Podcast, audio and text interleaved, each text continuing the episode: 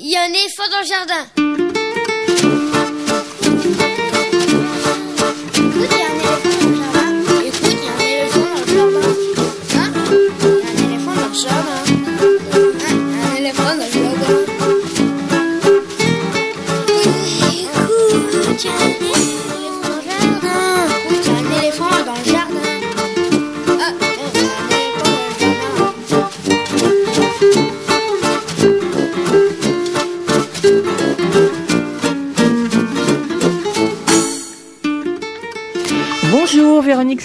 Micro pour l'actualité culturelle des enfants petits et grands en Ile-de-France.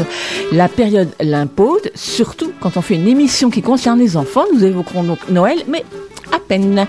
Pour commencer, les petits papiers d'Estelle, la revue de presse d'Estelle Laurentin. Bonjour Estelle. Bonjour Véronique. Et c'est peut-être avec toi qu'on va parler de Noël, n'est-ce pas? Un petit peu des fêtes en tout cas, des vacances.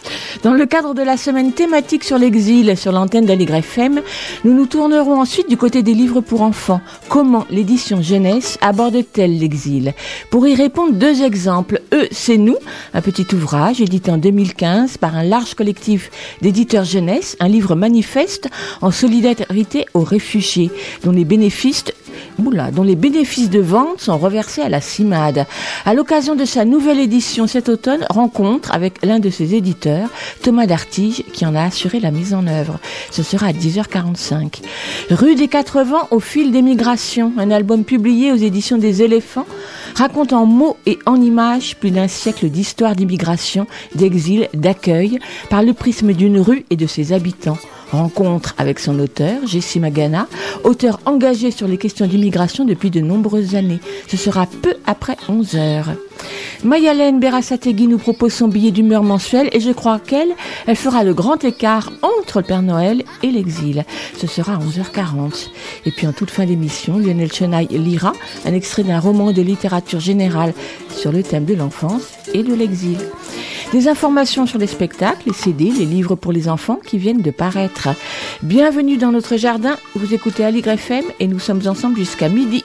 C'est Mathieu, c'est pas Mathieu Dolphus, non, c'est Gilles Brézard. Coucou Gilles, qui assura la mise en onde de l'émission. Merci à lui.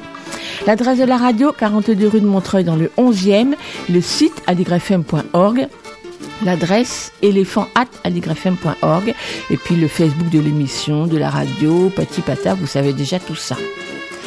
Cette semaine Noël oblige donc, nous allons déroger à notre chanson d'éléphant liminaire habituelle pour une chanson de Noël. C'est le jour ou jamais. Celle-ci est revisitée par Vincent Malone. Ce n'est donc pas tout à fait une chanson de Noël ordinaire. La chanson s'appelle Douce Nuit, elle est interprétée par Lou Nagy et elle est extraite du conte musical Douce Nuit, A Crazy Christmas Night, paru l'année dernière chez Naïve.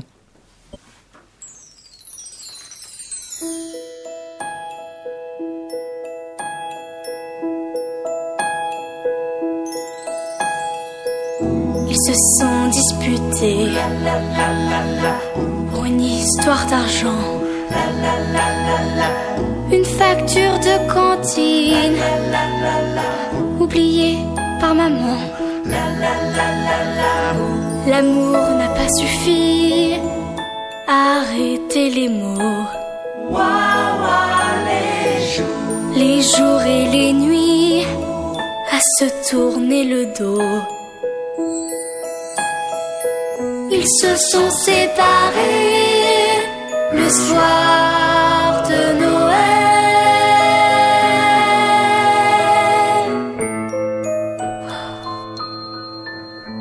Et rien ne sera plus pareil.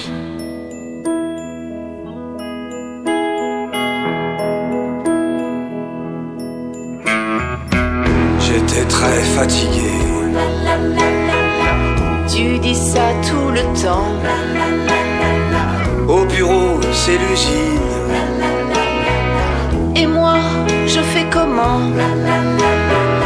L'amour, c'est bien joli, mais ça se mange pas en salade. Ok, tu tiens vraiment à ce qu'on ait cette discussion devant la petite. Ils se sont séparés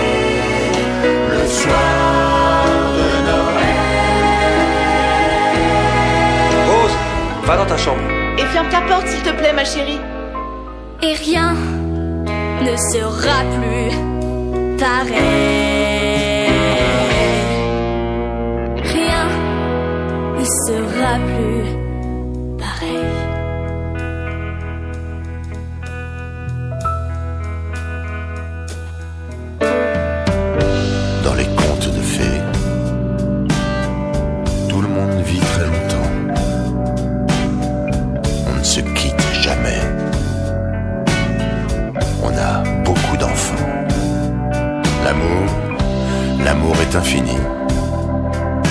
ciel, toujours bleu. Bleu, bleu, bleu, bleu, bleu.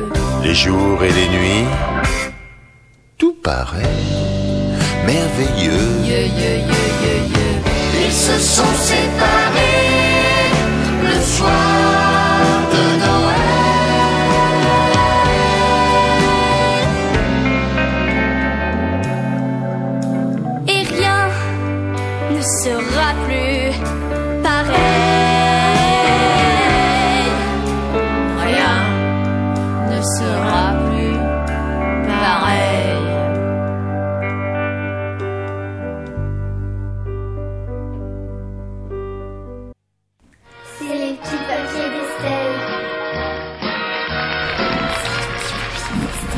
petits papiers d'Estelle, une revue de presse qui parle des enfants et des ados. En cette saison, l'approche combinée des vacances et des fêtes de fin d'année voit fleurir des articles sur de grands spectacles dits familiaux. On trouve des sélections de sorties avec enfants dans presque tous les journaux. J'ai repéré pour les petits celles du site lamuse.net qui suggère du cirque avec le roi des singes du cirque Phoenix dont j'ai parlé dans cette émission, mais aussi de découvrir des comédies musicales sur grand écran à la Cinémathèque de Paris, de patiner au Grand Palais ou sur le toit de la Grande Arche. Dans le Parisien, le cirque est roi avec Grus, Bouglione, Pinder, un tour de piste des cirques historiques. Papier dans lequel on fait même un tour à moto chez Arlette Grus. Moto plus chevaux, les photos sont étonnantes. Mais enfin, il doit quand même falloir aimer le bruit des moteurs. Dans le Figaro, on trouve des conseils pour choisir un ballet de danse. À Noël, tous les talents des compagnies s'unissent pour donner le meilleur d'eux-mêmes. C'est un rituel, nous dit l'article. Les théâtres sortent pour Noël juste au corps, pointes et tutus. Ces accessoires du ballet classique sont des icônes de la fête et de nos conseillers. Casse-noisette, évidemment, au théâtre des Champs-Élysées par l'ensemble national d'Ukraine Virsky. C'est pareil, les photos sont incroyables. Je ne vous dis pas les costumes à paillettes. Ou la Dame aux camélias, tout simplement dans les ors de l'Opéra Garnier. Alors ces papiers peuvent sembler des marronniers, mais ils nous servent de guide dans l'offre de spectacles qui fleurit à Noël et s'adresse aux enfants comme aux grands.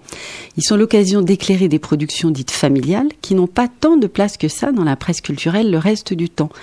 Moi, j'ai eu envie de savoir comment les journalistes, souvent spécialistes de théâtre ou de danse contemporaine, se penchent sur ces propositions très grand public. Avec amour, avec joie, avec curiosité, allez savoir. Je suis donc allée poser la question à la critique du Monde qui signe la sélection de spectacles de cirque de ce grand quotidien samedi dernier. Cette journaliste, c'est Rosita Boisseau. Elle a animé longtemps une émission sur la danse à France Culture et elle écrit aujourd'hui pour Le Monde et pour Télérama. Ses choix étaient très larges, d'un cirque traditionnel vietnamien jusqu'à Pinder en passant par Grus, bien sûr. Je lui ai demandé comment elle travaillait pour ce type d'article et pourquoi avoir choisi ces quatre-là. J'ai envie qu'il y ait un joli euh, panel finalement de spectacles, abordable par tous. Et c'est vrai que lorsque j'écris mon papier, enfin déjà lorsque je vis les spectacles, je suis vraiment au milieu du public, j'adore ça et je regarde les réactions. Et lorsque j'écris mon papier, et là j'ai eu beaucoup de chance encore cette année et c'est généralement le cas, je suis très heureuse de vraiment de transmettre en fait ce qui me fait la, ce qui m'a fait vibrer moi en tant que spectatrice. Parce que je suis toujours une vraie spectatrice, hein, au cirque comme à la danse d'ailleurs.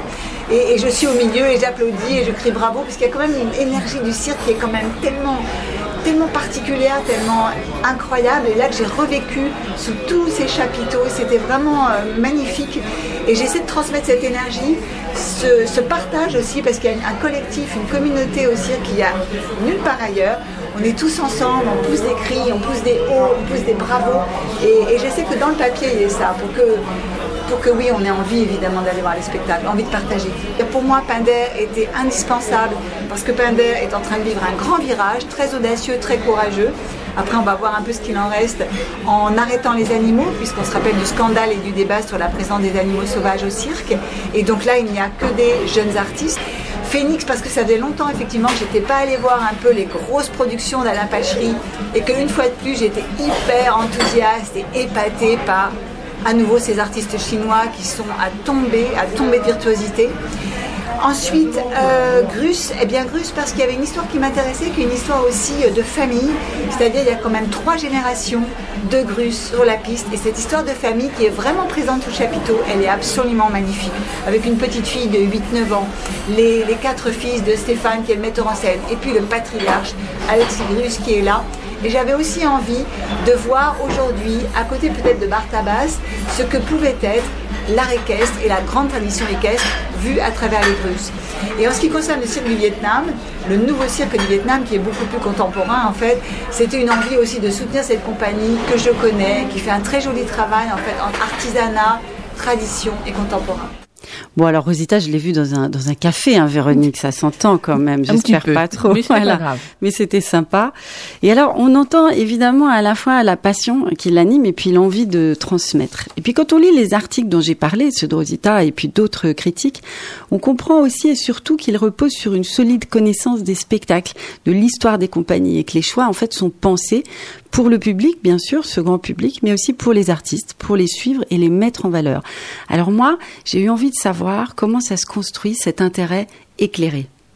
J'ai toujours été très attentive aussi dès les années 80 avec Archaos, avec Bartabas aussi, toutes ces jeunes troupes, Plume évidemment. Et puis ça a continué j'ai eu la chance aussi à un moment de pouvoir écrire dessus et j'avoue que j'aime beaucoup ça. Et, je, et surtout je suis toujours, euh, euh, comment dire, très fière et très, très déterminée à faire passer dans mes articles euh, mon admiration pour les artistes de cirque. J'ai plutôt envie de défendre moi et d'aimer que de descendre et de détester. Voilà, alors on défend, on aime et on ne descend pas chez Rosita. Donc donnez envie, partagez, c'est sans aucun doute ce qu'on entend. Et puis merci à elle de nous avoir parlé de son travail. Elle a une actualité que je signale car elle sort un livre qui est fait pas spécialement pour les enfants mais pour tous ceux qui aiment la danse.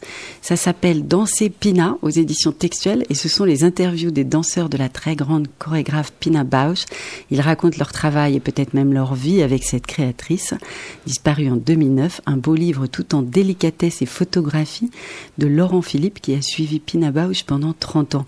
Il ne me reste plus qu'à vous souhaiter de bons spectacles et de bonnes lectures. On va se quitter sur une chanson intitulée Baptisme de la jeune artiste Allo Maud qui s'est inspirée du travail de Pina Bausch, en tout cas au moins pour son clip. Merci Estelle et bonne fête de fin d'année. Merci. What happened after?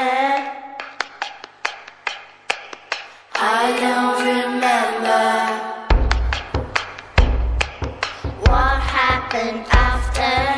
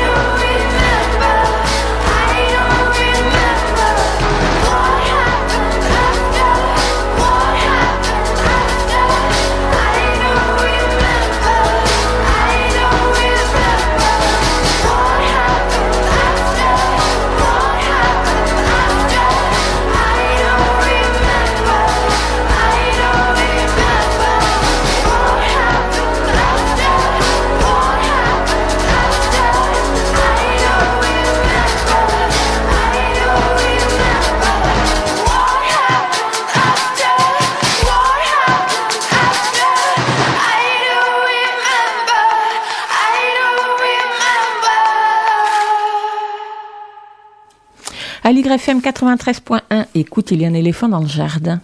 Dans le cadre de la semaine thématique sur l'exil, proposée par AligrefM, nous nous tournons ce matin du côté des livres pour enfants. Comment l'édition jeunesse aborde-t-elle ce sujet?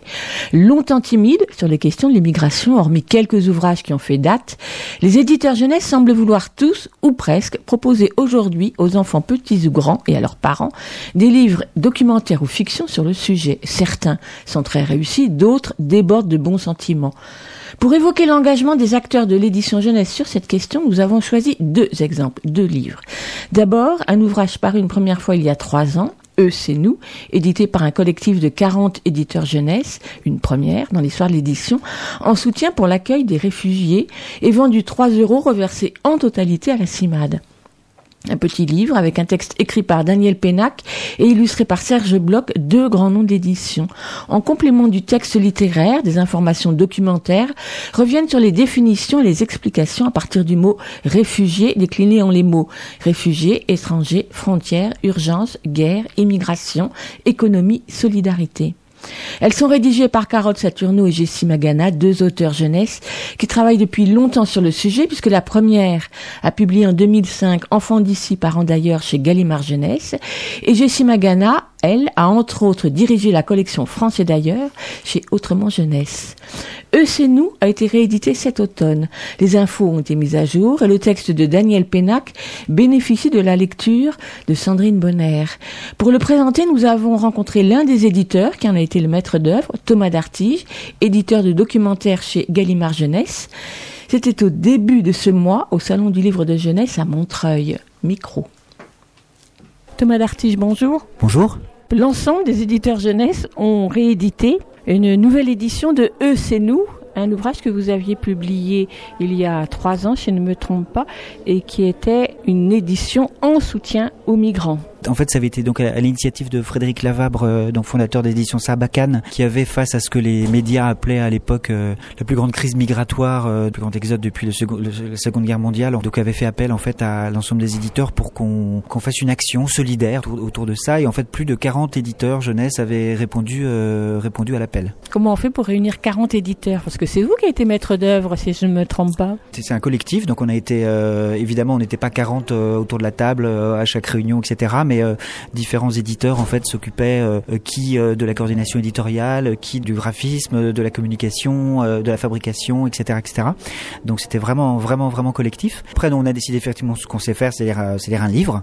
C'est ce qu'il y avait de, mieux à faire. Par contre, effectivement, faire un livre de manière collective comme ça, c'était quelque chose d'assez inédit pour la plupart d'entre nous.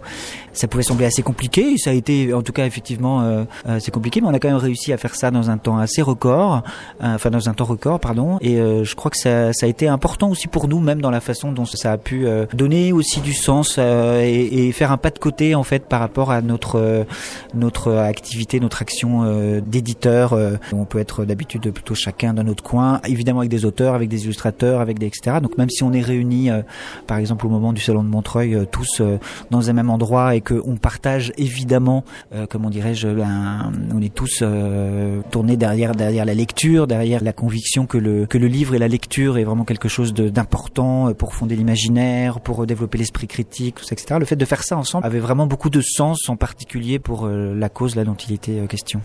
Alors côté pratique, l'ouvrage est vendu 3 euros, c'est au profit de la CIMAD et c'est un ouvrage donc qui est apparu il y a 3 ans. Vous en avez vendu combien d'exemplaires bah, on a eu la, le grand plaisir euh, que ce livre, euh, alors j'ai quand même envie de dire grâce euh, notamment au talent et à, à l'engagement quand même d'auteurs, puisque là on a parlé des éditeurs, donc je pense évidemment alors à Daniel Pénac d'abord, dont le, le, le texte, l'instinct, le cœur et la raison est vraiment la colonne vertébrale, le cœur battant de ce, de ce livre, mais aussi à Serge Bloch, qui avec son trait à la fois très humain, très incisif, apportait aussi beaucoup d'humanité, et puis des textes de Carole Saturno et de Jessie Magana qui permettent de mettre un peu en perspective le texte très littéraire de Daniel Pénac euh, avec des informations autour des lettres du, mot réfugié, donc euh, R comme réfugié, E comme étranger, F comme frontière, etc. Et donc l'ensemble euh, ont, permis que ce livre existe. Et puis il y a eu aussi évidemment le soutien des libraires, de bibliothécaires, de documentalistes, de militants d'éducation populaire ou de, ou de militants de, bah, évidemment, évidemment la CIMAD,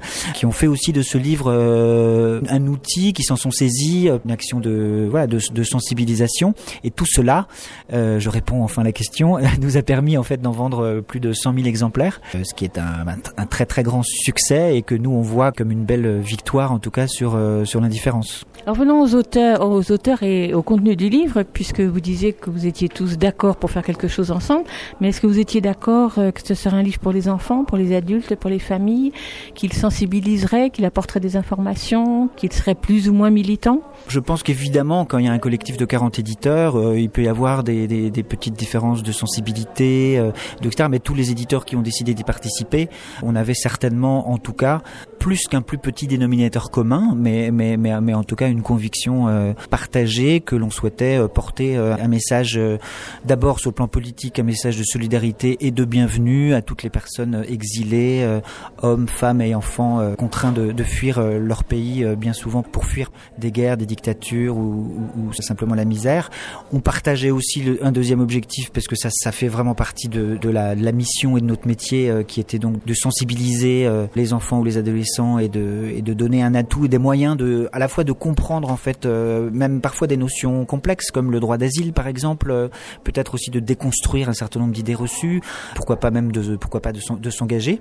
Il y avait évidemment le, troisième objectif où on était tous d'accord aussi pour que les bénéfices en fait euh, de ce, livre soient reversés à une association et, en l'occurrence le choix de la CIMAD aussi s'est imposé très très vite.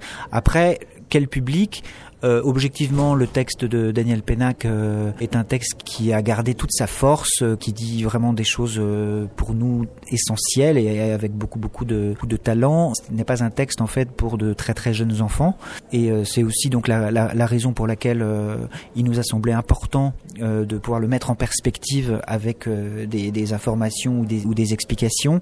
Et en même temps on avait tout à fait en tête qu'un sujet comme celui-là, l'idée c'était qu'il y ait des échanges donc entre des adultes et des enfants entre des enseignants et des enfants, ou bien des adolescents, de manière là pour le coup euh, en termes de lecture autonome. C'est aussi pour ça qu'on a décidé pour cette nouvelle édition, mais pas seulement parce que on, donc trois ans après, euh, il nous a semblé que l'actualité une montée euh, très clairement de, de, de discours xénophobes, euh, enfin populistes, de repli sur soi, de, des politiques migratoires de plus en plus répressives, euh, et même on peut dire une criminalisation en fait euh, de, de beaucoup d'aidants solidaires. euh, Si on pense euh, évidemment à des militants par exemple euh, qui euh, portent secours à des réfugiés euh, dans les montagnes près de la, de la frontière franco-italienne, ou évidemment euh, si on pense à, à l'Aquarius euh, affrété par SOS Méditerranée et par Médecins sans frontières, on avait donc voc- vocation oui donc à porter ce message encore, même si en même temps là où il y avait eu plus d'un million en fait de personnes euh, arrivant en Europe euh, justement en 2015 et il y a pu en avoir euh, moitié moins l'année suivante et encore la moitié moins l'an- l'année l'année d'après. Ce que déjà en fait ce qu'on appelait à à tort euh, une crise migratoire est devenue très clairement une crise de l'accueil ou du non-accueil, enfin en tout cas du, fait que l'accueil n'est pas organisé. Ça nous a semblé vraiment très très utile de reporter ce message et pour ça on a notamment euh, décidé de faire appel euh, à Sandrine Bonner qui donc fait une lecture à voix haute qui est accessible en fait notamment grâce à un, QR code imprimé sur la quatrième de couverture qui est en ligne donc on peut écouter et qui répond aussi à la question justement de la de la lecture le fait que des, enfants très jeunes ne peuvent pas lire ce texte de manière euh, autonome mais, peuvent du coup euh, l'entendre euh, avec cette lecture de Sandrine Bonner qui là aussi nous a fait l'amitié de bien vouloir lire ce texte de manière très très sensible et avec beaucoup, de, de conviction. La partie documentaire écrite par Jessie Magana et Carole Saturno, elle est quand même assez succincte, entre guillemets, non? Oui, alors encore une fois, hein, on n'avait pas vocation euh, à faire un livre, euh, un ouvrage de référence. euh, il se trouve qu'il en existe déjà et, il en existera encore dans le dans le futur. Là, c'est un livre en fait qui a vocation euh, à, bon, peut-être une grande, euh, un peu grandiloquent, mais à éveiller les consciences, disons, euh, comme c'est un livre étincelle en fait qui veut vraiment sensibiliser, comme le disent justement même la CIMAD par exemple, c'est le, le côté plaidoyer quoi. Donc comme je le disais, il y avait un objectif politique, il y avait un objectif pédagogique, il y avait un objectif humanitaire avec le, le fait que ce soit un, un- livre dont les bénéfices seraient reversés à la CIMAD. On n'avait pas vocation, avec un livre de, un petit livre de 32 pages, à faire euh, une somme euh, définitive sur le thème de l'immigration. On a, fait ce livre-là euh, vraiment en un temps record et on a eu très très vite, on, a eu envie de faire un petit livre collectif et solidaire, surtout pas trop cher, vendu 3 euros. Et, ça, on a, on a aucun regret. Donc après qu'ils qu'ils laissent certains sur leur faim parce qu'ils ont envie d'en savoir plus. Voilà, il y a plein plein d'autres livres en fait qui peuvent permettre de répondre euh, à ces à ces appétits de savoir, disons. Donc un ouvrage Eux c'est nous dont le texte de Daniel Pénac est lu par Sandrine Bonner, mais ce n'est pas un livre CD. Alors justement, pour les raisons que j'évoquais, à savoir la volonté de faire un petit livre euh, vendu 3 euros, euh, il aurait été à la fois en termes de, de logistique, de fabrication, euh, peut-être euh, un peu un peu compliqué en fait de faire un livre CD. Et surtout, il y a une évolution en fait. le livre audio est, est- est vraiment en fait un, un support qui se développe beaucoup en termes d'usage. Et le CD en fait reste euh, encore euh, très très utilisé en fait euh, notamment pour les petits enfin les tout petits et les petits pour tout ce qui est euh, comptine pour tout ce qui est conte pour tout ce qui est histoire lue comme ça vraiment pour les petits. Pour les, les jeunes adultes et les adultes en revanche euh, il y, a, y a vraiment le développement en fait de, de tout ce qui est podcast ou en tout cas d'une écoute en mobilité. Et ça nous semblait être du coup plus adapté effectivement d'avoir la possibilité de l'écouter en ligne en le téléchargeant ou, en l'écoutant et de l'écouter avec éventuellement voilà un smartphone ou avec enfin voilà dans un autre contexte. Vous disiez que les libraires étaient tous, ou une grande partie solidaires, donc Eux c'est nous, on le trouve euh, à toutes les caisses de librairie. Et encore une fois, hein, la première édition est sortie il y a trois ans et donc euh, moi je trouve que je vais très très très souvent en librairie. Et c'est vrai que très très très souvent on a pu voir euh, ce petit livre euh, effectivement près de la caisse. Et il a vraiment été euh, très très très mis en avant. Et je, je tiens à souligner aussi qu'en l'occurrence les libraires ont été aussi euh, mis à contribution sur le plan euh, économique. Donc quand je parlais de leur soutien c'était à la fois un soutien euh, si j'ose dire euh, politique et de conviction mais mais aussi un soutien euh, un soutien économique. Alors quand on dit ça, soutien économique, ce sera la dernière question, ça veut dire que personne ne touche d'argent? Tous les éditeurs, les auteurs, les illustrateurs, les graphistes, tous ceux qui ont en fait euh, participé à la conception de ce livre euh, l'ont fait de manière totalement bénévole. Après, il y a des, il y a, il y a des choses qu'on ne peut pas, euh, par exemple le, la, fa- la fabrication. Là, on n'a pas trouvé. Alors, on aurait pu trouver peut-être un imprimeur qui aurait été, qui aurait fait partie en fait du collectif et tout ça, etc. Mais c'était pas possible. Et, et là, pour le coup, on est plus sur euh, en fait qui, qui- que personne qui gagne de l'argent euh, avec ça. Donc, c'est ju- juste du coup le prix du papier, par exemple. Euh, Les imprimeurs, euh, voilà, ils vont nous nous faire, voilà. Et, et pareil pour les libraires. Thomas Dartiche, merci beaucoup. Merci. Et nous, vous- proposons maintenant d'écouter un très court extrait de L'instinct, le cœur et la raison, le texte de Daniel Pénac, donc dans Eux c'est nous, dit par Sandrine Bonner. Nous ne pouvons pas accueillir tout le malheur du monde. Pas la même culture, pas la même religion, pas les mêmes coutumes. Menace pour nos chômeurs, menace pour nos travailleurs, menace pour notre identité. Et petit à petit, c'est comme si chacun de nous se sentait seul et menacé par cette marée humaine qui n'a plus rien d'humain. Tout à coup, c'est comme si ces gens qui ne sont plus des gens, qui sont eux et pas nous, étaient beaucoup plus nombreux que nous. Comme s'ils étaient la majorité, et nous, la minorité menacée. Et nous voilà tentés de nous refermer sur notre peur, sur notre refus d'aider, sur notre silence. Stop. Débranchons-nous. Concentrons-nous. Écoutons un autre silence celui dont nous avons besoin pour réfléchir un peu. Et réfléchissons un peu. Combien sont-ils en réalité?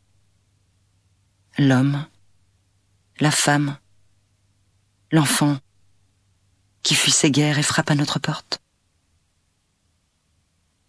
Cinq cent mille Un million Deux Combien sommes-nous ici en France? 66 millions. 66 fois plus. 66 Français ne sont pas assez nombreux pour accueillir un ou deux hommes qui souffrent Admettons.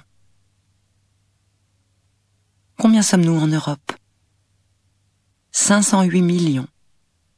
508 Européens ne sont pas assez nombreux pour accueillir un ou deux hommes qui souffrent? Admettons. Ajoutons 318 millions d'Américains, 146 millions de Russes, 36 millions de Canadiens, 23 millions d'Australiens. Ajoutons 1 milliard et 26 millions d'Indiens, un autre milliard et 366 millions de Chinois. Ajoutons le reste de l'humanité. Nous voyons bien que ce n'est pas une question de nombre, mais de volonté. Eux, c'est nous, 3 euros reversés en totalité à la CIMAD, à trouver dans toutes les librairies ou presque. Un manteau aussi lourd que la mémoire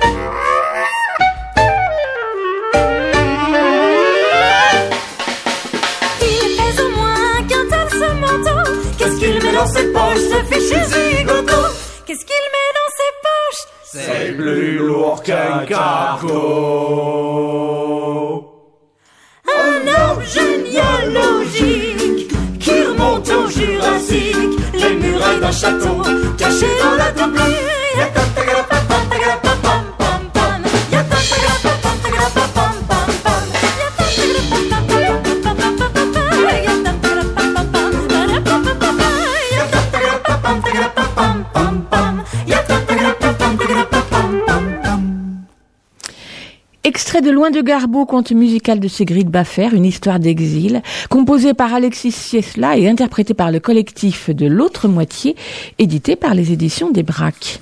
Comment l'édition jeunesse et tous ses acteurs abordent-ils la question de l'exil et de façon plus générale l'immigration?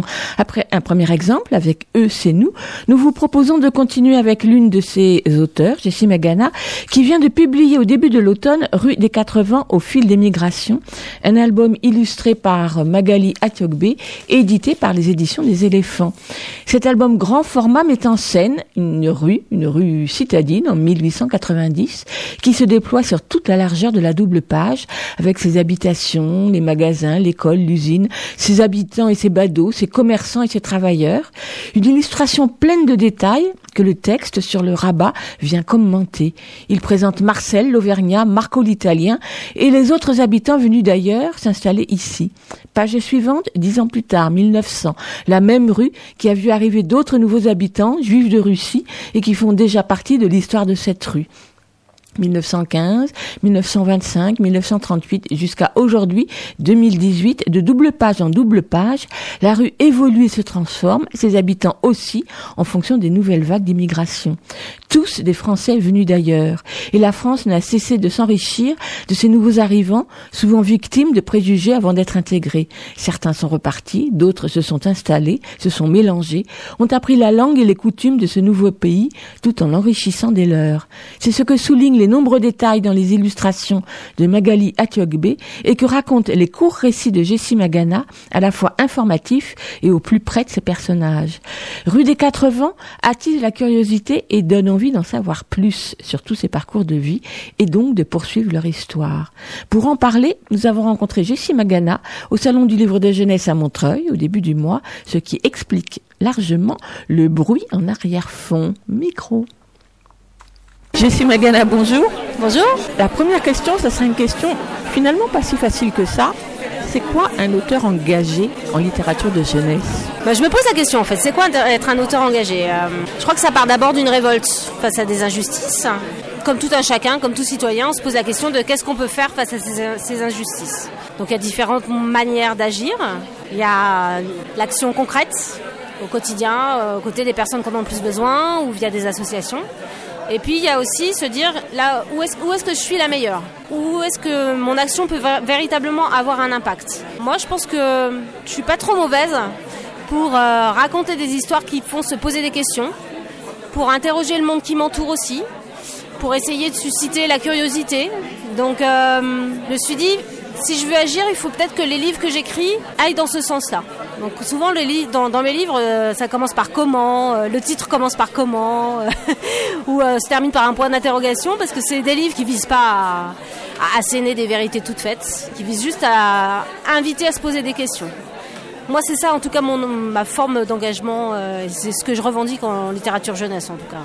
Est-ce qu'un auteur engagé, comme vous venez de le décrire, doit travailler avec des éditeurs engagés Et, qu'est-ce que serait un éditeur engagé Alors, c'est compliqué de définir ce que c'est qu'un éditeur engagé, effectivement, parce que vous pouvez avoir des livres très engagés euh, chez des éditeurs qui ne le sont pas forcément. De toute façon, l'édition, c'est avant tout une question d'affinité, question de rencontre. Souvent, on va rencontrer des gens qui sont sur la même longueur d'onde, qui ont envie de dire les mêmes choses que vous, quelle que soit la maison d'édition à laquelle ils appartiennent. Donc je prends par exemple la maison d'édition Cyros pour laquelle j'ai écrit un livre sur le sexisme. C'est une maison d'édition qui avait publié quelques documentaires engagés, qui maintenant publie moins de documentaires, davantage de fiction. Donc est-ce qu'on peut dire que c'est un éditeur engagé? J'en suis pas certaine. En tout cas, ce livre sur le sexisme, il était important parce que c'est un livre sur lequel on a travaillé ensemble avec l'éditrice parce qu'il était important pour nous deux. Après, je travaille avec d'autres éditeurs qui, eux, pour le coup, sont vraiment engagés, comme Talent Haut, un éditeur estampillé antisexiste. Mais là, mon dernier livre, est pour les éditions des éléphants. Alors, c'est une ligne engagée, cette maison d'édition-là, parce que c'est une ligne humaniste, je dirais. Et moi, je me reconnais là-dedans. C'est-à-dire que moi, j'appartiens à aucun parti politique. Je milite euh, dans aucune association, dans aucun syndicat, etc. À part la charte des auteurs illustrateurs pour la jeunesse, mais c'est pas un syndicat. Mais en tout cas, euh, je me revendique de l'humanisme. Donc ce que je vais aller chercher, c'est un éditeur qui va être sur cette, euh, sur cette ligne-là. Comment vous voyez l'évolution de la littérature de jeunesse aujourd'hui sur la question de questions engagées? C'est un petit peu particulier parce que il y a deux courants principaux, on va dire. Il y a quand même beaucoup d'éditeurs qui continuent à publier beaucoup de livres lisses, très lisses parfois même de plus en plus lisse, puisque dès qu'on aborde des sujets un petit peu sensibles, qui tournent autour de la sexualité, qui tournent autour du racisme, euh, maintenant, les réseaux sociaux ne laissent plus rien passer, donc euh, vous avez un tollé euh, qui s'élève immédiatement, etc. Donc beaucoup d'éditeurs peuvent être tentés par publier des choses assez frileuses et finalement s'éloigner de la notion d'engagement qui pour moi est aussi une notion qui est très liée au risque. C'est-à-dire que si on s'engage sur un sujet, il faut que ce sujet soit quelque part polémique, donc on prend un risque, on n'est pas dans le consensus. Certains éditeurs ne sont pas prêts à prendre ce risque. En revanche, euh, on voit qu'il y a un certain nombre d'éditeurs qui ont envie de prendre des risques, qui ont envie de s'engager sur certains sujets. Ce sont souvent des petits éditeurs qui euh, émergent euh, ou qui auparavant ne faisaient pas de jeunesse et qui se mettent à faire de la jeunesse, qui essayent des, des, choses un petit peu différentes ou qui republient des livres anciens. On pense à La Ville brûle par exemple? Voilà. pense à La Ville brûle, tout à l'heure j'en parlais avec l'éditrice euh, qui a republié ce ces livres d'Agnès Rosenstiel euh, qui euh, aujourd'hui sont compliqués hein, forcément, qui, qui abordent des questions qui tournent autour de, la sexualité, etc. d'une manière qui est très compliquée à aborder aujourd'hui. Donc je trouve assez intéressant de voir un peu ce double mouvement, à la fois le politiquement correct d'un côté, et puis de l'autre quand même toujours des gens qui essayent de prendre des risques, qui essayent d'appuyer là où ça fait mal et ça, ça m'intéresse aussi de travailler là-dessus. Un des de vos derniers livres s'appelle Rue des 80. Il est publié aux éditions des éléphants. Il est illustré par euh, Magali Atiogbe. Donc, il vient s'inscrire comment dans vous, dans votre processus d'écriture pour les enfants sur la question de l'immigration? Car ce n'est évidemment pas le premier. Alors moi je travaille sur cette question-là depuis 2005 parce que je suis directrice de la collection Français d'ailleurs qu'on a d'abord publiée chez euh, Autrement et qui a été ensuite reprise par Casterman. Donc on a publié 11 récits rédigés par euh, Valentine Gobi qui à chaque fois mettait en scène l'histoire d'un enfant à un moment donné de l'histoire issu d'un pays et qui arrivait en France. Donc je connais extrêmement bien cette, euh, cette euh, problématique-là.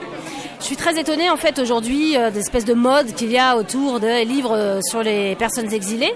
Moi, c'est une question sur laquelle je travaille depuis 13 ans euh, à présent, et puis qui m'intéresse depuis toujours, donc j'ai un espèce de recul sur la question. Et souvent, on voit cette question-là autour de l'actualité. C'est-à-dire que euh, voit des personnes dans la rue, on voit évidemment les personnes qui arrivent euh, sur les bateaux, euh, qui font la queue à la, chapelle pour les petits déj, etc. Et on a l'impression que c'est quelque chose de nouveau, alors qu'en fait, euh, la question de l'immigration, elle traverse euh, tout, tout le XXe siècle. Donc euh, l'idée de, de la rue des 80, c'est d'essayer de faire euh, vraiment comprendre comment ce mouvement, il est ancien, il est ancré dans l'histoire de France et il est constitutif de la France d'aujourd'hui. C'est vraiment l'histoire d'une rue vue à travers les habitants qui arrivent, qui en repartent au fil du XXe siècle. Donc d'abord, on commence par l'exode rural, on, commence par les Bretons, les Auvergnats, euh, et puis les premiers Belges, les premiers Italiens qui arrivent à la fin du 19e pour travailler.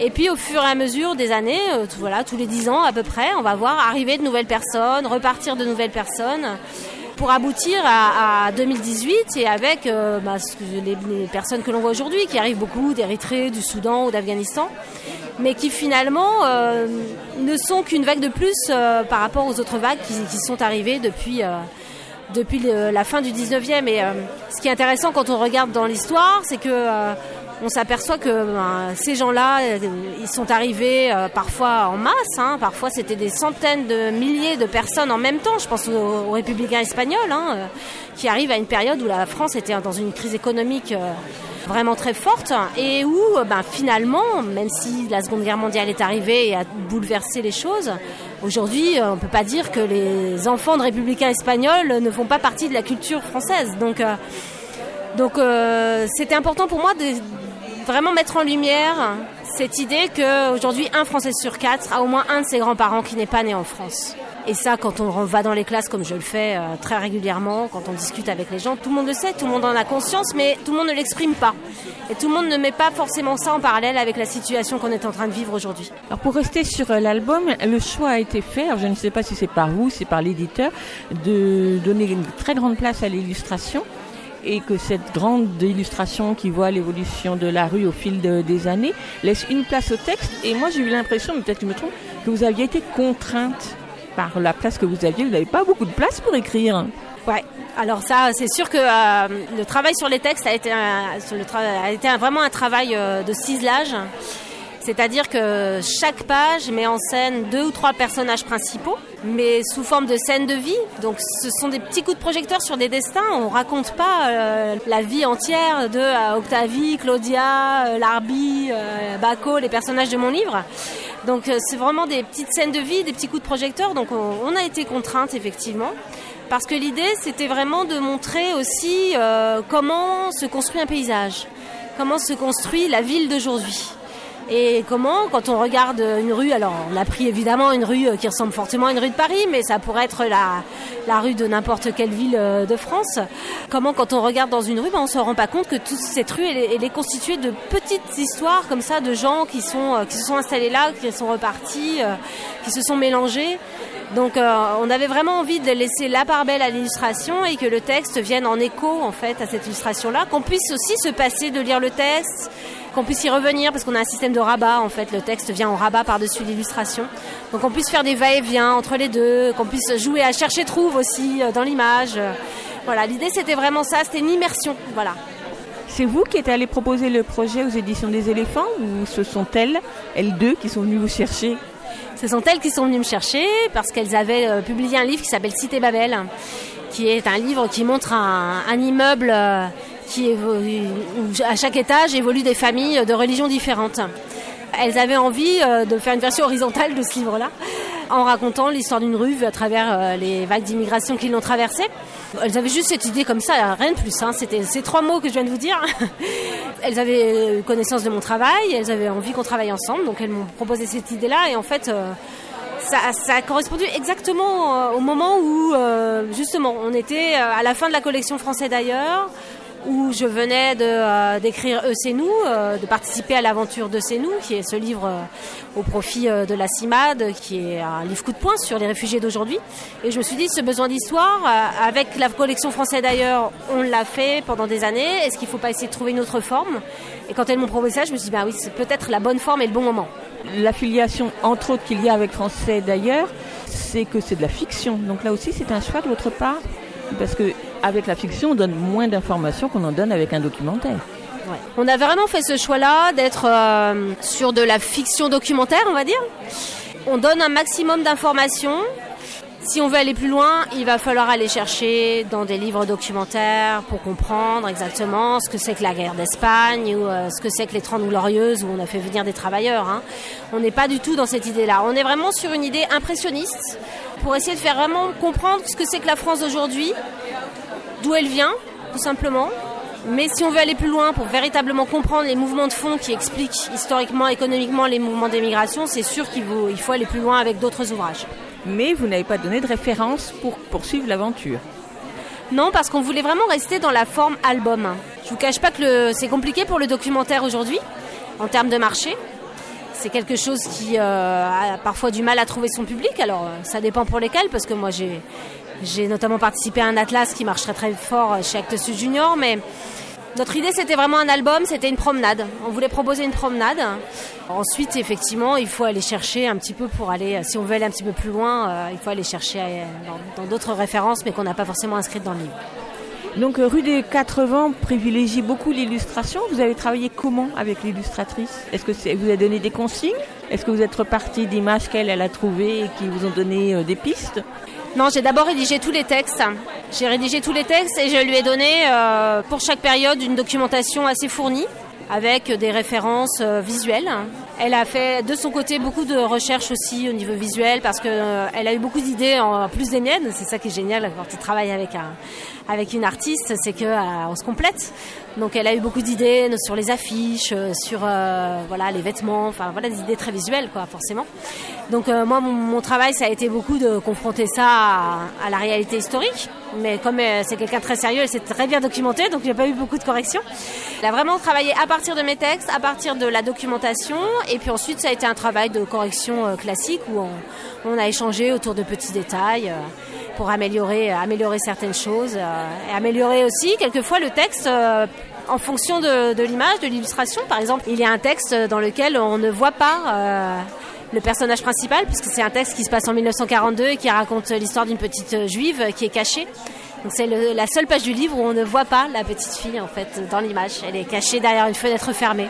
Si je ne me trompe pas, cet album s'adresse à des enfants de 7-8 ans, donc je dirais un peu plus jeunes que ceux qui lisent encore aujourd'hui français d'ailleurs la collection. Quelle question ça vous a posé Quel souci? Est-ce qu'il y a des choses qu'on peut dire, qu'on ne peut pas dire à des enfants de 7-8 ans?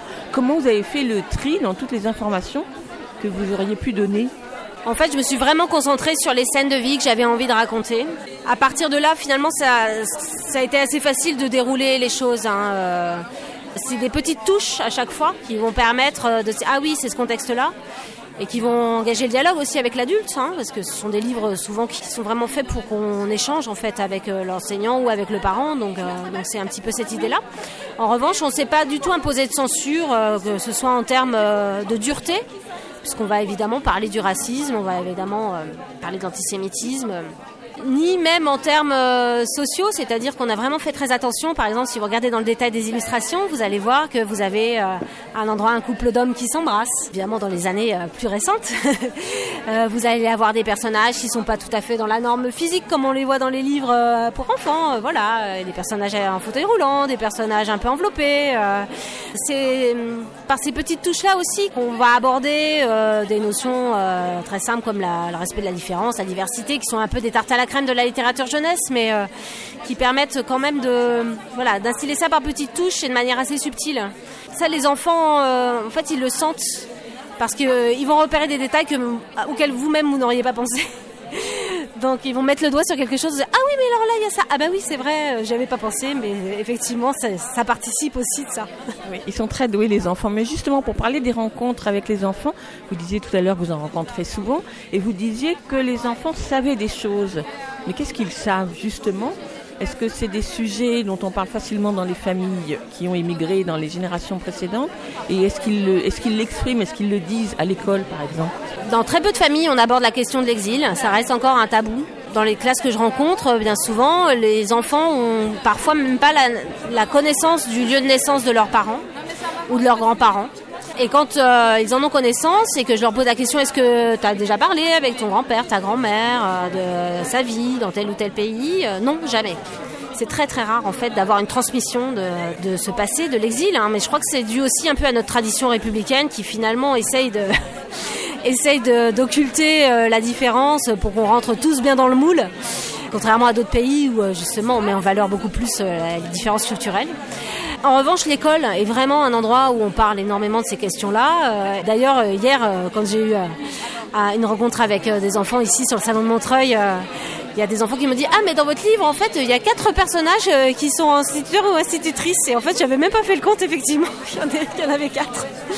Donc c'est dire l'importance de l'école sur ces questions-là. Et c'est vrai que les enseignants travaillent énormément sur ces questions-là euh, à l'école puisque de toute façon ils sont en première ligne puisqu'ils sont les premiers concernés par euh, par la diversité par l'arrivée d'enfants aussi qui sont dans des situations aujourd'hui euh, catastrophiques quand ils sont sont des mineurs isolés ou dans des familles qui sont menacées d'expulsion donc on a vraiment pour le coup là des sujets qui sont vraiment importants et qui sont énormément travaillés dans les écoles.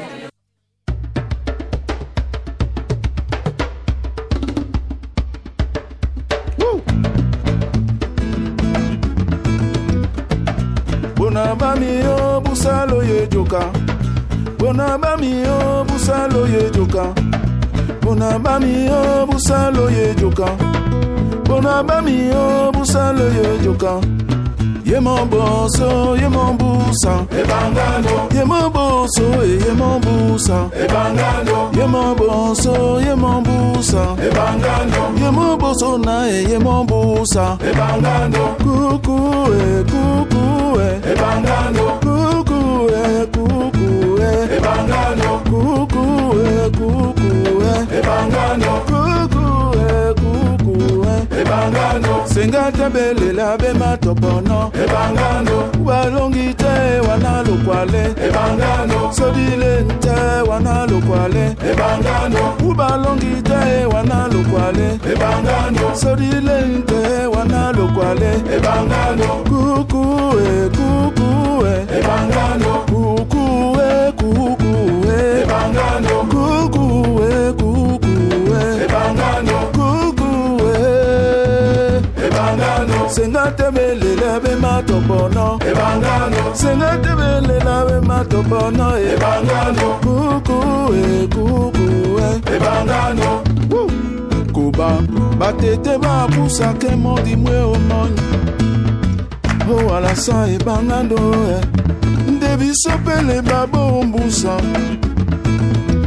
diapulasa ebangano e mawipi mebama badipa biso nalaleko yonyana ebesukudu bekiele nde biso pedi wiye nadima pulasa e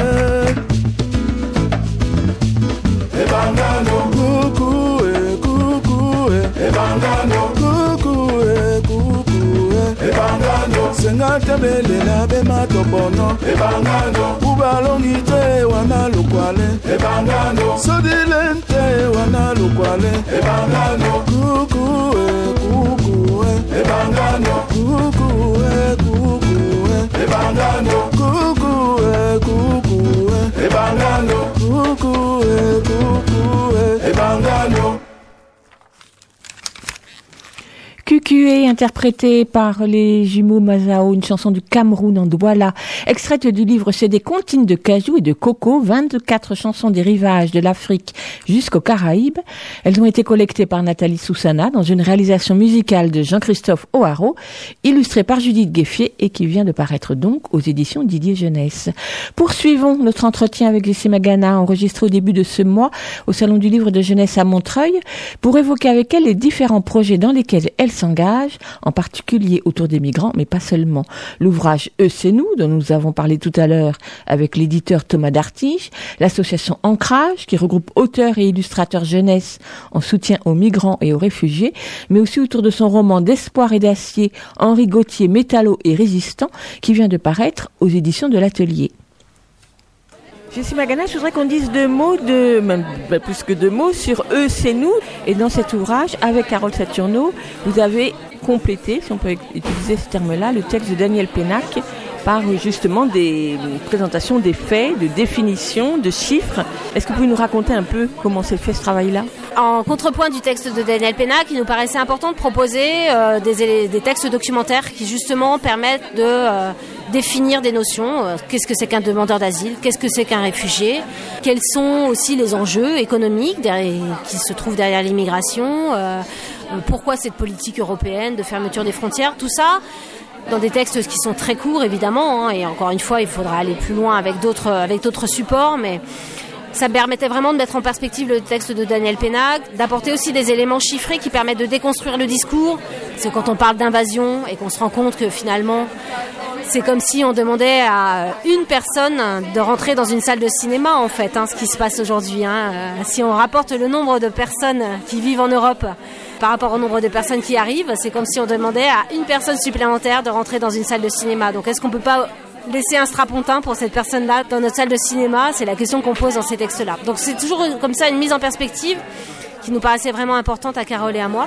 Et donc cette nouvelle édition nous a permis de remettre un petit peu à jour tous les chiffres qu'on citait, de faire aussi un tout petit peu le point sur l'évolution de la situation. Il y a un certain nombre de, de frontières qui se sont fermées, euh, les, voies migratoires ont un petit peu changé. Hein, euh, il y a trois ans, c'était davantage euh, avec les îles grecques. Là, l'Italie vient de fermer, fermer ses frontières, donc maintenant les gens passent davantage par l'Espagne. Donc tout ça, il fallait quand même un petit peu, un petit peu le mettre à jour avec cette nouvelle édition. Et puis l'idée d'avoir une proposition sonore aussi, c'était, ça permettait d'élargir. Et puis on propose aussi des fiches pédagogiques pour les enseignants, à la fois en primaire, en collège et en lycée professionnel pour que ce livre continue à avoir la vie qu'il a vraiment amorcé beaucoup dans les établissements scolaires depuis trois ans. Carole et moi, on a rencontré énormément d'élèves aussi euh, à propos de ce livre-là. Et les fiches pédagogiques permettent aux enseignants justement d'avoir différentes pistes d'exploitation, à la fois du texte de Pénac, de notre texte aussi, mais aussi des idées de prolongement avec une bibliographie, avec des idées de visite. Euh, Autre aspect de votre engagement autour de la littérature de jeunesse et de l'immigration, si on fait ce raccourci-là, c'est votre participation, votre engagement à l'association Ancrage. Ancrage, on l'avait présenté dans cette émission il y a trois ans maintenant avec euh, Judith Gueffier au tout début de l'association. Où en est l'association Ancrage aujourd'hui? Alors Ancrage, ça avait commencé par des ventes d'illustrations au profit de l'accueil des réfugiés, hein, euh, qui avait permis de récolter des fonds pour des associations. Donc euh, moi j'avais organisé celle de Rennes, avec André Prigent notamment. Aujourd'hui Ancrage se recentre un petit peu sur l'idée de proposer des moments de partage avec les personnes exilées autour de la création, autour de l'art, pour être vraiment dans l'idée d'accompagner ces personnes-là dans autre chose que leur quotidien, qui est un quotidien extrêmement lourd. On poursuit notre activité euh, militante dans le sens où on va proposer des outils aussi pour pour les bibliothécaires avec une exposition d'affiches on réfléchit à, agir tous azimuts. Hein. Euh, évidemment, on est présent dans les manifestations et euh, chacun aussi agit au quotidien pour soutenir des personnes que l'on connaît, comme tout citoyen. Mais je dirais qu'aujourd'hui, euh, notre position, il est, il est d'arrêter aussi de colmater la politique du gouvernement. Aujourd'hui, il faut, faut, prendre des positions politiques, il faut arrêter, il, faut, il faut essayer de trouver le moyen d'infléchir politiquement parce que sinon on va continuer en fait à mettre des pansements sans arrêt, euh, voilà, en récoltant des fonds pour des associations, etc. Mais on ne travaille pas sur la racine du problème. La racine du problème, c'est notre politique d'accueil. Là, il faut vraiment qu'on réfléchisse, nous, artistes, quel rôle on peut jouer. Donc on en revient à cette notion d'engagement. Quel rôle on peut jouer pour euh, infléchir cette politique-là? Alors on, voilà, on a, comme tout citoyen, le, le droit de vote, mais euh, peut-être qu'on a d'autres leviers aussi. Donc on, voilà, on réfléchit. Jessie Magana, je voudrais que maintenant qu'on parle d'un roman que vous avez fait paraître aux éditions de l'Atelier qui s'appelle D'espoir et d'acier, Henri Gauthier, métallo et résistant, illustré par euh, Sébastien Vassan. Un roman, là on est encore dans la fiction, mais là au contraire vous avez eu l'espace pour euh, rentrer véritablement dans un récit de vie et d'engagement. Oui, donc en fait c'est- un roman biographique hein, qui raconte l'histoire d'une personne qui a réellement existé, qui s'appelait Henri Gauthier, qui était un métallo, qui a fait partie euh, bah, du puissant syndicat euh, des métallurgistes parisiens, euh, qui a participé notamment à- aux accords euh, de, de 36 hein, du Front populaire. Donc c'était quelqu'un de très engagé, communiste, etc. Et je raconte ce destin-là parce que c'est un dessin assez exemplaire pour moi d'un engagement du quotidien. C'est-à-dire que c'est pas quelqu'un de connu, c'est pas un héros. euh, on connaît davantage son compagnon Jean-Pierre Timbaud, qui a sa rue à Paris, où il y a la maison des métallos que, que Gauthier avait acheté. euh, on connaît davantage Guy Moquet, avec lequel il a partagé euh, le camp de Chateaubriand, où il a été interné pendant la guerre. Donc il y a des espèces de figures comme ça qui restent dans l'histoire et qui occultent parfois finalement des gens qui sont des gens plus ordinaires sont des gens comme vous et moi, qui n'ont pas laissé de traces, mais qui ont eu un rôle aussi très important. Et euh, l'idée, c'était vraiment d'essayer de faire comprendre que euh, aujourd'hui, euh, voilà, chacun peut aussi avoir une action, aussi infime soit-elle, et que cette action-là, elle peut être vraiment importante. Donc cet itinéraire-là, c'est un itinéraire euh, qui m'a passionné. J'ai travaillé sur ce livre-là pendant un an. Il raconte vraiment un petit ouvrier du Havre qui commence à travailler à 13 ans. Et qui traverse comme ça toute la première moitié du XXe siècle et qui euh, évidemment rencontre euh, les épisodes les plus tragiques de notre histoire, hein, puisqu'il a, il a connu les deux guerres mondiales. Donc, euh, mais avec toujours cette foi euh, chevillée au corps, la foi en un avenir meilleur pour les ouvriers, qui a tenu jusqu'au bout. Mais puisque, comme vous disiez, il n'a pas laissé beaucoup de traces, en tout cas dans les écrits, comment vous êtes arrivé jusqu'à lui Et pourquoi c'est lui? Parce que peut-être qu'il y en a eu d'autres aussi. Ah bah il y en a eu des centaines hein, qui sont d'ailleurs euh, recensées dans un, un dictionnaire en ligne qui s'appelle le Métron, qui est le dictionnaire du mouvement euh, ouvrier, où il y a des centaines de notices bibliographiques de ces militants justement qui n'ont pas laissé de traces. En fait, euh, l'histoire, elle est assez, euh, elle est assez jolie puisque c'est sa fille, Michel Gauthier, qui avait euh, énormément de lettres parce que c'est quelqu'un qui a écrit beaucoup de lettres quand il était interné pendant la guerre et qui se disait, ben c'est un petit peu dommage de laisser, de laisser ça dans, dans des tiroirs. Est-ce qu'on pourrait en faire quelque chose? Donc les éditions de l'atelier euh, se sont dit on va pas publier un recueil de correspondance, euh, on va pas publier non plus un- une biographie euh, d'universitaire sur Henri Gauthier. Est-ce qu'on pourrait pas le faire connaître d'une manière un peu plus grand public, davantage pour les personnes qui sont pas spécialistes de la période non plus, euh, davantage pour les jeunes aussi. Et donc ils avaient entendu parler de, mon travail sur différents romans historiques que j'ai déjà publiés chez d'autres éditeurs. Et donc ils ont fait appel à moi en me disant bah euh, voilà est-ce que est-ce que ça vous dirait de réfléchir à un projet de biographie romancée sur euh, sur Henri Gauthier que je connaissais absolument pas? Et donc je me suis plongée dans ses lettres, j'ai commencé à discuter avec Michel Gauthier et euh, j'étais tellement fascinée par cette histoire-là que tout de suite j'ai eu des images qui me sont venues et je me suis dit là il y a, matière à en faire vraiment un roman. Donc c'est un roman qui s'adresse non pas aux jeunes enfants, là pas du tout, on est plutôt vers les, les adultes évidemment et les grands, les grands adolescents. Mais vous êtes très attentive tout au long du roman à mêler à la fois ce qui peut rendre ce personnage très attachant de par sa vie affective entre autres et à fournir quand même pas mal euh, d'informations historiques. Et donc sur cette information historique, encore la même question. Est-ce que vous avez pensé aux jeunes qui allaient le lire et donc ce qu'ils pouvaient encore une fois entendre ou assimiler comme information, ou plutôt aux adultes qui eux auront un, contexte plus large? En fait, je suis partie de ma propre euh, expérience, c'est-à-dire que moi, je ne suis pas historienne, hein, je suis en revanche passionnée d'histoire, mais je ne connaissais pas forcément les arcanes de cette période-là, qui est une période extrêmement complexe, la période des années 30. On peut vraiment tisser des correspondances étroites avec la période qu'on vit aujourd'hui. Donc, je n'étais pas du tout spécialiste de cette période-là. Donc, euh, mon idée, c'était euh, de faire comprendre cette complexité-là en toile de fond, sans jamais alourdir le propos. Donc il n'y a pas évidemment de notes de bas de page, euh, il n'y a pas de, il y a une chronologie à la fin qui permet de recentrer des choses, il y a des photos, mais vraiment être au plus près du ressenti, du ressenti du personnage, de ses émotions, pour vraiment faire comprendre ce que ça faisait. Voilà, qu'est-ce que ça faisait d'être euh, lors des premières réunions euh, du début de la guerre euh, entre militants où ils sont pas encore arrêtés et où le, Parti communiste est interdit, les syndicats sont interdits, et qu'est-ce qu'on fait maintenant quoi hein? Comment on agit Qu'est-ce qu'on va faire etc. Et, là, pour le coup, il fallait absolument rester dans quelque chose d'évocatoire et de vraisemblable. Donc ça a été un très très gros travail d'arriver à digérer en fait la documentation pour l'oublier peut-être quelque part et pour pouvoir la restituer de manière la plus digeste possible pour filer la métaphore de la digestion. Euh, alors évidemment ça a été relu hein, par Claude Pentier qui est un historien spécialiste de la période et euh, j'ai été très sensible à sa remarque qui m'a dit euh, c'est un énorme travail en fait. Vous avez su euh, à la fois euh, restituer la complexité, mais tout en étant vraiment dans quelque chose de, de ténu, quelque chose d'assez euh, évocatoire. Et c'est vraiment ce que j'ai essayé de faire. Donc, euh, j'étais assez contente d'avoir ce euh, ce compliment de la part d'un grand historien. Donc, c'était voilà. Le roman est illustré par Sébastien Vassan, qui a une, un dessin, un crayon euh, euh, style bande dessinée sur journalistique en, noir et blanc, qui, enfin, ou plutôt sépia et blanc, entre les deux, qui apporte un, un cachet particulier. Et là aussi, c'est assez étonnant d'illustrer un roman, parce que c'est pas courant. Ouais, j'étais très séduite par cette forme-là, en fait, qui avait été amorcée euh, il y a deux ans à peu près euh, par les éditions de l'Atelier, avec un livre sur Jules Durand, qui était un syndicaliste du Havre. Je me suis dit que, euh, en termes d'écriture, c'était très intéressant aussi de pouvoir travailler cette complémentarité. Et, du coup, pour en revenir à comment on travaille aussi avec la documentation, avec le contexte historique, par exemple. Pour moi de savoir que Sébastien allait s'emparer d'épisodes très tragiques hein, qui sont euh, dans les camps de concentration, euh, qui sont dans le camp de Châteaubriand où il y a une fusillade, et de me dire que par l'image, on pouvait justement faire passer des choses hein, qui sont euh, de l'ordre de la suggestion, qui sont pas de l'ordre du pathos, m'a donné beaucoup de liberté par rapport au texte. Parce que j'ai pu du coup être davantage dans la pudeur qui correspond beaucoup à mon personnage. C'était quelqu'un très pudique. Donc il fallait absolument pas tomber dans quelque chose justement de très grandiloquent, de très lyrique. Et de me dire que euh, j'avais ce trait qui est très noir, mais qui va de plus en plus au fil du roman aller vers l'épure.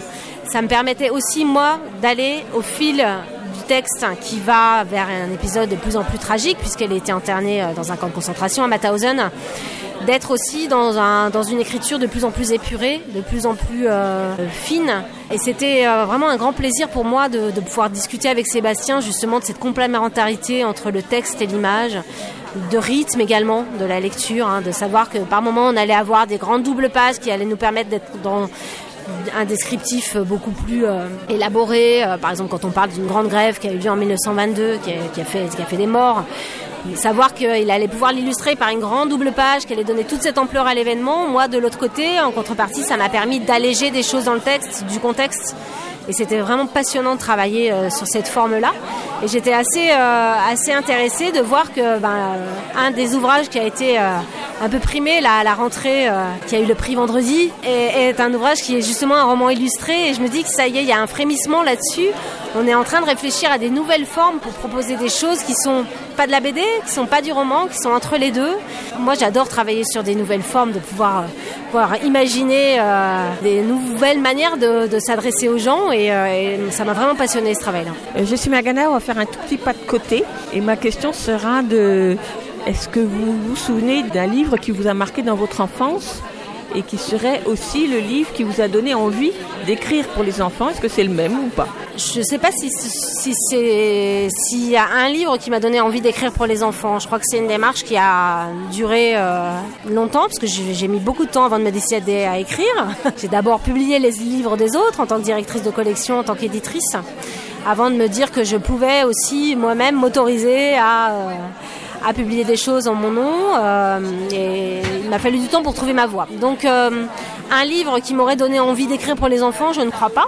En revanche, euh, des livres qui m'ont marqué dans mon enfance, il y en a tellement que c'est toujours extrêmement compliqué parce que moi j'étais une lectrice euh, acharnée. Donc j'en ai lu tellement et j'en ai lu tellement aussi euh, tellement jeune par rapport à, à l'âge habituel. Un des livres qui m'a évidemment le plus marqué, euh, c'est Un sac de billes de Joseph Joffo, puisque euh, moi j'étais une petite fille très curieuse de tout, et en même temps je suis issue d'un milieu où euh, on lisait pas énormément, euh, d'une famille de pieds noirs, donc a été percutée aussi par les- par l'histoire. Donc je crois que c'est aussi ça qui m'a donné un peu cette envie de toujours travailler sur euh, voilà, comment le destin individuel se percute avec la grande histoire. Et donc ce, souvenir de lecture d'un sac de billes de Joseph Joffo avec ses enfants qui sont vraiment euh, là pour le coup, euh, vraiment dans, immergés dans la dans, l'histoire euh, la plus la plus terrible du XXe siècle, c'est une lecture qui m'a marqué et je pense qu'il peut. Je l'ai pas relu hein, depuis que depuis tout ce temps-là, donc je me dis tiens, faudrait que je le relise pour voir exactement ce que c'était. Mais en même temps, j'ai peur d'être déçue, donc je sais pas si je le relirai.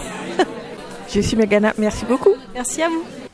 Et vous retrouverez donc sur le site d'Aligre, aligrefm.org, à la page du podcast de l'émission d'aujourd'hui, les références de livres dont nous avons parlé avec Jessie Magana, Rue des Quatre Vents au fil des migrations, Eux, c'est nous, ainsi que D'espoir et d'acier, Henri Gauthier, métallo et résistant, illustré par Sébastien Vassan aux éditions de l'Atelier. Le groupe Zut chante pour les enfants ce dimanche après-midi 14h et 16h45 au Café de la Danse à Paris 11e. En particulier les chansons de Noël enregistrées sur leur CD paru tout récemment qui s'appelle Zut chante Noël. Des chansons de leur cru et quelques chansons traditionnelles comme celle de Prévert et Cosma, chanson pour les enfants l'hiver que je vous propose d'écouter.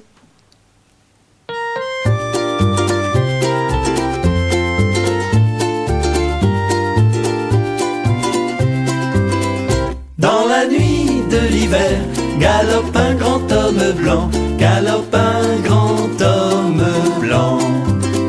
C'est un bonhomme de neige avec une pipe en bois. Un grand bonhomme de neige poursuivi par le froid. Il arrive au village, il arrive au village, voyant de la lumière, le voilà rassuré. Dans une petite maison, il entre sans frapper. Dans une petite maison, il entre sans frapper. Et pour se réchauffer, et pour se réchauffer, s'assoit sur le poêle rouge et d'un coup disparaît.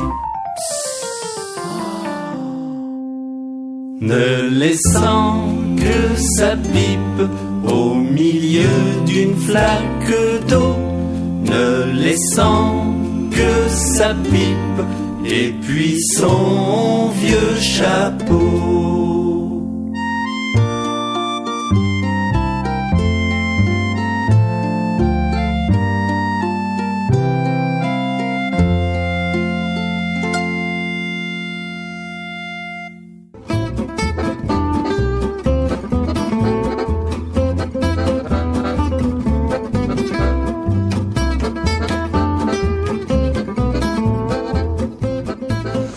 Sur cet indicatif, voici la chronique de Mayalène Berasategui. Bonjour Mayalène. Bonjour. Est-ce qu'on parle de Noël? Est-ce qu'on parle d'exil? On parle des deux, vous allez voir. Bravo. Nous sommes donc à quelques jours de Noël. À quelques jours de Noël, alors que beaucoup d'enfants s'apprêtent à connaître un émerveillement sans tâche, cette chronique est pour toi, qui t'es exclamé Le Père Noël existe parce que moi, ma maman, elle me mentirait pas. Pour toi qui avais tout pour devenir le caïd du CE2, mais qui passait les premiers jours de décembre et une phrase malheureuse impliquant des rennes et une cheminée a dû attendre le collège pour effrayer à nouveau qui que ce soit? Pour toi qui as eu peur de devoir désormais demander des cadeaux pas trop chers et qui a fait semblant de croire le plus longtemps possible pour décrocher la console de tes rêves. Pour toi qui as mis de la moutarde dans les petits gâteaux ou pissé dans le verre de lait qu'un adulte un peu plus perché que les autres allait consommer entre deux enfilages de fausses barbes et de costumes Coca-Cola. Pour toi qui t'es demandé si t'avais été moins gentil que tous tes amis friqués qui eux ont eu la super console de la mort et les jeux qui vont avec. Pour toi qu'on a vissé de force sur les genoux d'un gros homme barbu dans un supermarché bondé avant d'immortaliser cet instant formidable d'une photo ou du hurle. Pour toi qui te souviens encore d'avoir vu tes parents brûler le Père Noël en place publique en 1951 parce qu'il allait américaniser nos fils et nos compagnes. Pour toi, institutrice agressée par une marée de parents d'élèves parce que tu as décidé que ta classe est un espace laïque où les croyances n'ont pas leur place et qu'on accuse de chasser le Père Noël par complaisance pour les musulmans qui vont nous grand remplacer. À toi, instituteur, du New Jersey, qui a été licencié il y a quelques jours pour avoir répondu aux questions de tes élèves. À toi, parent qui a déposé à l'école un enfant agnostique le matin et l'a retrouvé croyant le soir. À toi qui n'as jamais cru et qui a été prié d'attendre plusieurs longues années de maternelle avant de pouvoir être parfaitement honnête avec tes semblables. À toi qui a immédiatement prévenu tes frères et sœurs parce que tu ne voulais pas mentir. À toi qui pour la première fois, au mot « Si tu n'arrêtes pas tout de suite, le Père Noël ne t'apportera pas de cadeau », a connu le parfum discret de la corruption. À toi qui pour la première fois en observant ces petits crétins qui n'avaient pas eu l'intelligence de comprendre, a eu le goût du pouvoir à toi, très conscient d'avoir traversé un rite de passage, mais très étonné de constater qu'en définitive, tu n'es pas monté en grade pour dessous. À toi qui a demandé un truc vaguement utile, genre la paix dans le monde, et qui face à ta poupée qui parle, a pensé que le mec avait quand même un sens des priorités un peu pourri. Toi qui t'es entendu dire face à ton gamin quand même franchement triste, non mais c'est parce que toi tu le vis mal, tu comprends? Si toi tu le vivais bien, lui il le vivrait bien, et qui te dit que c'est pas demain la veille qu'on trouvera le respect des enfants comme individus dotés de valeurs qui leur sont propres au pied du sapin. Bref, à tous les traumatisés du Père Noël, ceux qui tous les ans sont priés de cela, fermés, pendant que l'essentiel des familles, des écoles et des médias balancent son branché des fake news destinés aux plus jeunes avant de les laisser se démerder tout seuls ou presque une fois le poteau rose découvert. Car s'il existe des rayons entiers de films de Noël, des étalages sans fin de livres de Noël, il n'existe, à ma connaissance en France, aucune production pour enfants qui prenne cette question de front avec toutes les implications potentielles que je viens de vous décrire. Rien, nicht, niente, nada, que dalle. Et c'est suffisamment rare pour être souligné trois fois. Parce que pour faire les marioles, il y a du monde, mais pour réparer les pots cassés ou risquer de se faire tirer dessus à boulet rouge par les industriels et les parents, il n'y a plus personne.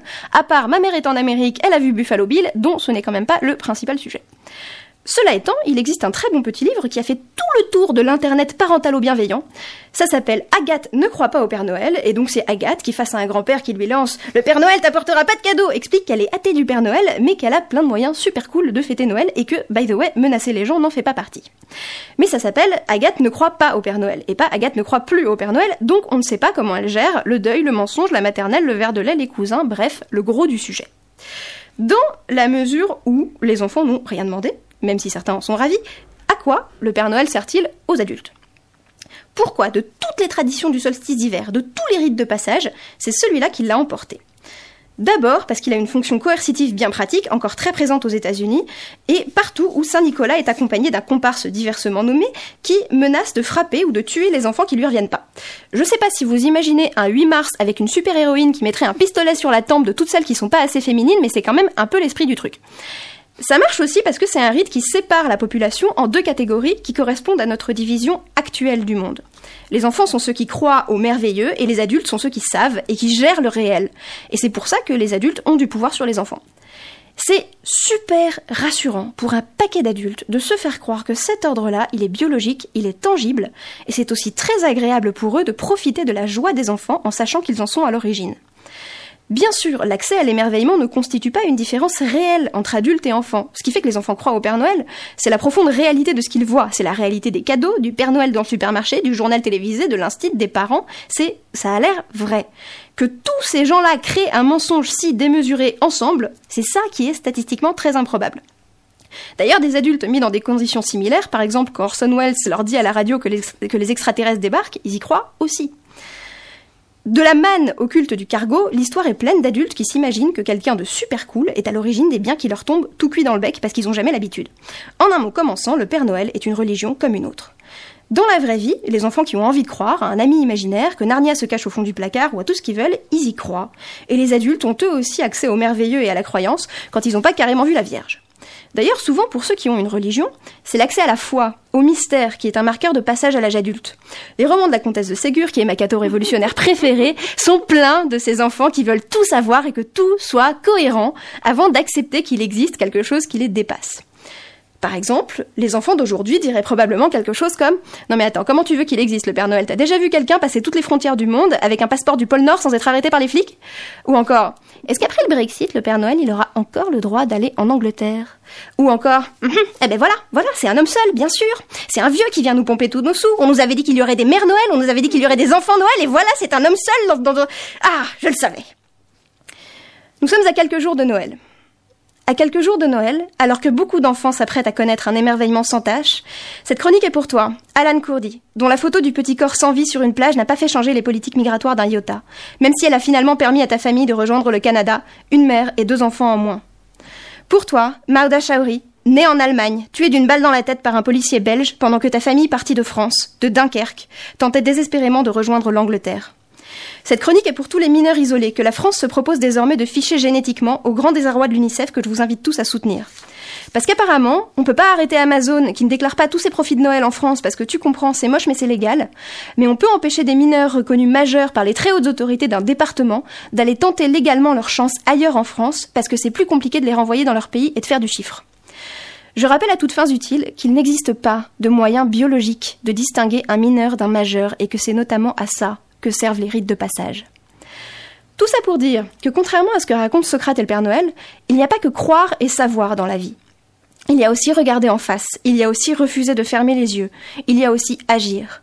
Alors si vous avez un studio vide, du temps, de la bouffe en trop, du pouvoir politique ou un Renoir planqué dans un entrepôt à Genève, vous savez ce qu'il vous reste à faire. Si, si, vous savez maintenant, c'est un peu triste bien sûr, mais félicitations, vous êtes grand. Ah non, non, non, non, non, vous n'avez pas le droit de ne plus voir, et vous n'avez pas non plus le droit de ne rien faire. Après tout, c'est ça être un adulte, non? Joyeux Noël à tous.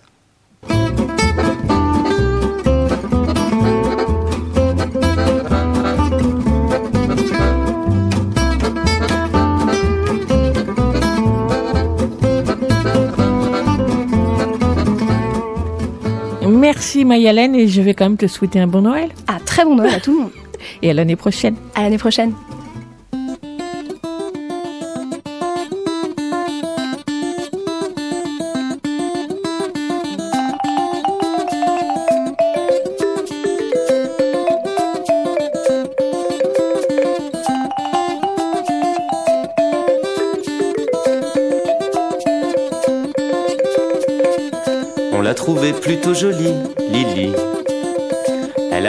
Des Somalies, Lily. Dans un bateau plein d'émigrés qui venaient tous de leur plein gré vider les poubelles à Paris. À Paris.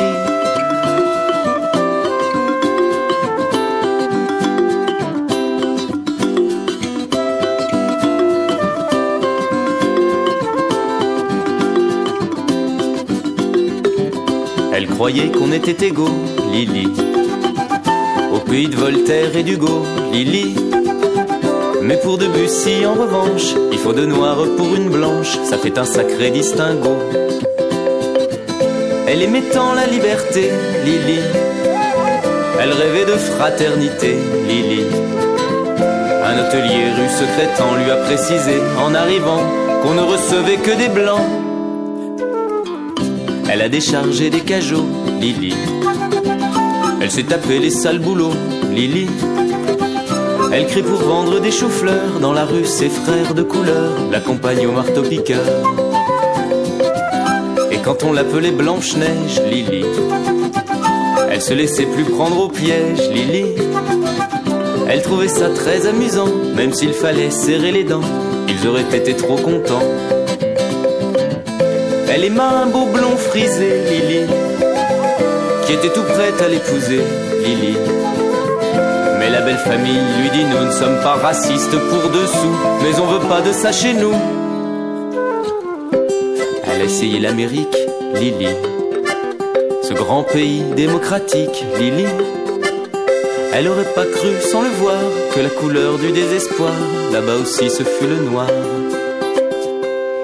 Et dans un meeting à Memphis, Lily, elle a vu Angela Davis, Lily, qui lui dit Viens ma petite sœur, en s'unissant on a moins peur des loups qui guettent le trappeur. Et c'est pour conjurer sa peur, Lily, qu'elle lève aussi un point rageur, Lily. Au milieu de tous ces gugus qui foutent le feu aux autobus, interdits aux gens de couleur.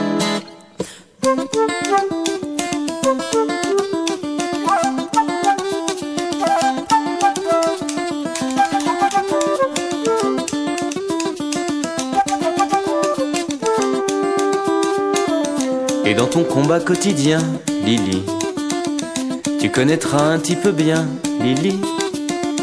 Et l'enfant qui naîtra un jour aura la couleur de l'amour contre laquelle on ne peut rien.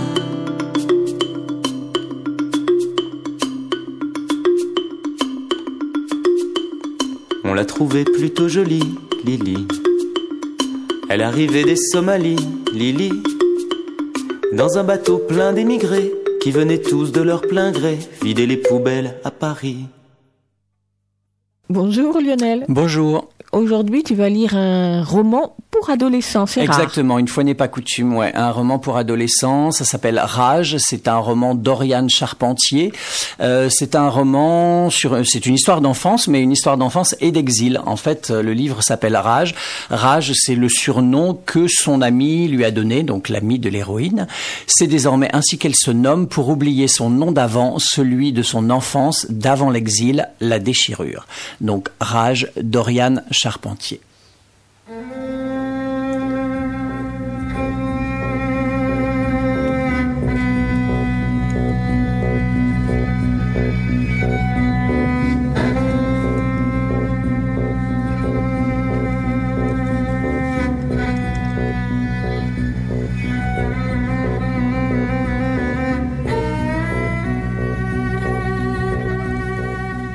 Dépression hostile. C'est comme ça qu'ont dit les médecins. C'est ainsi qu'ils ont appelé sa colère à l'hôpital où elle a été envoyée peu de temps après son arrivée en France. À l'époque, elle ne comprenait pas la langue de ce pays, ni les coutumes, ni les façons d'être des gens. Elle se méfiait de tout le monde, même des éducateurs du foyer d'urgence où on l'avait placée. Leur bienveillance lui semblait pire que tout. Et si c'était une ruse, un stratagème grossier pour mieux abuser d'elle? Elle ne dormait plus, mangeait à peine, elle se tenait en permanence sur le qui-vive, brandissant un bouclier invisible, parant les coups du sort. Son moi d'autrefois avait explosé. Avec les fragments qui restaient, elle ne parvenait pas à s'en refaire un autre. Un jour, quelque chose en elle a vrillé. Elle a brandi un couteau devant un des pensionnaires du foyer. Elle s'est retrouvée en soins psychiatriques à l'hôpital Avicenne de Bobigny. Là, elle a dû livrer un nouveau combat. Ne rien leur dire, elle voulait bien parler du voyage, des privations, de l'épuisement, des frontières. Elle voulait bien évoquer la peur sur le bateau, la mer sans fin, les barbelés. Mais elle refusait d'évoquer l'avant. Elle s'exprimait dans la langue de son enfance. Dire la souillure qui était la sienne, dire l'étendue de son outrage avec les mots de sa mère, c'était impossible. Bien sûr, il se doutait de quelque chose, les hommes et les femmes en blouse blanche qui la dévisageaient. Leur manière doucereuse semblait l'insulter en permanence. Elle ne supportait pas que les médecins la touchent. Elle recrachait les médicaments. Dépression hostile, ce fut leur verdict. Ça et le syndrome de stress post-traumatique. Syndrome de stress post-traumatique. C'est ce qu'avaient la plupart des jeunes qui, comme elle, peuplaient la consultation MIE de l'hôpital. MIE pour mineurs isolés étrangers. Elle a répété ces mots souvent, ce sont parmi les premiers qu'elle ait appris en français. Au début, voir sa vie résumée dans ces quelques syllabes sèches lui causait une révolte inépuisable. Et puis, elle a vu Artémis, et Artémis l'a tirée hors du puits. Artémis aussi avait été une MIE. Elle était arrivée en France quelques années plus tôt, seule, dans un état de profonde détresse. Elle était alors, comme elle le dit elle-même, au bord de la folie. Elle ne savait plus qui elle était, elle avait l'impression qu'on avait tout détruit en elle. À chaque pensée trop douloureuse, à chaque souvenir trop aigu, elle entaillait son bras. Sentir le sang couler lui donnait un répit. Comment elle s'en était sortie, quelle force elle avait dû déployer pour devenir celle qu'elle est aujourd'hui, tout cela reste pour Rage un mystère éblouissant.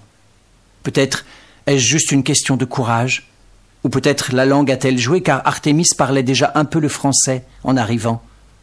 Mais Rage croit surtout qu'elle possédait déjà cela en elle, dès la naissance, cette puissance infinie de reconstruction. Toujours est-il que c'est Artémis qui avait passé des heures à la consultation d'une association d'aide aux migrants, en compagnie de juristes bénévoles, à remplir les dossiers de demande d'asile. C'est elle qui, la première, a trouvé un travail et un toit. Rage sait que sans elle, sans cette rencontre improbable à l'hôpital, elle connaîtrait peut-être le sort d'autres MIE, enfants perdus, laissés à eux-mêmes, obligés de vivre dans la rue ou sous des abris de fortune, à la merci d'ogres sans visage. Car ici aussi, elle le sait à présent, certains hommes se nourrissent de chair humaine, ils repèrent leurs proies, les oubliés, les vulnérables, et convertissent leur détresse en argent, devenant chaque jour plus gras et plus riches. À cette pensée, comme chaque fois, un spasme de rage et de dégoût lui vrille le ventre. Des chiens, pense-t-elle.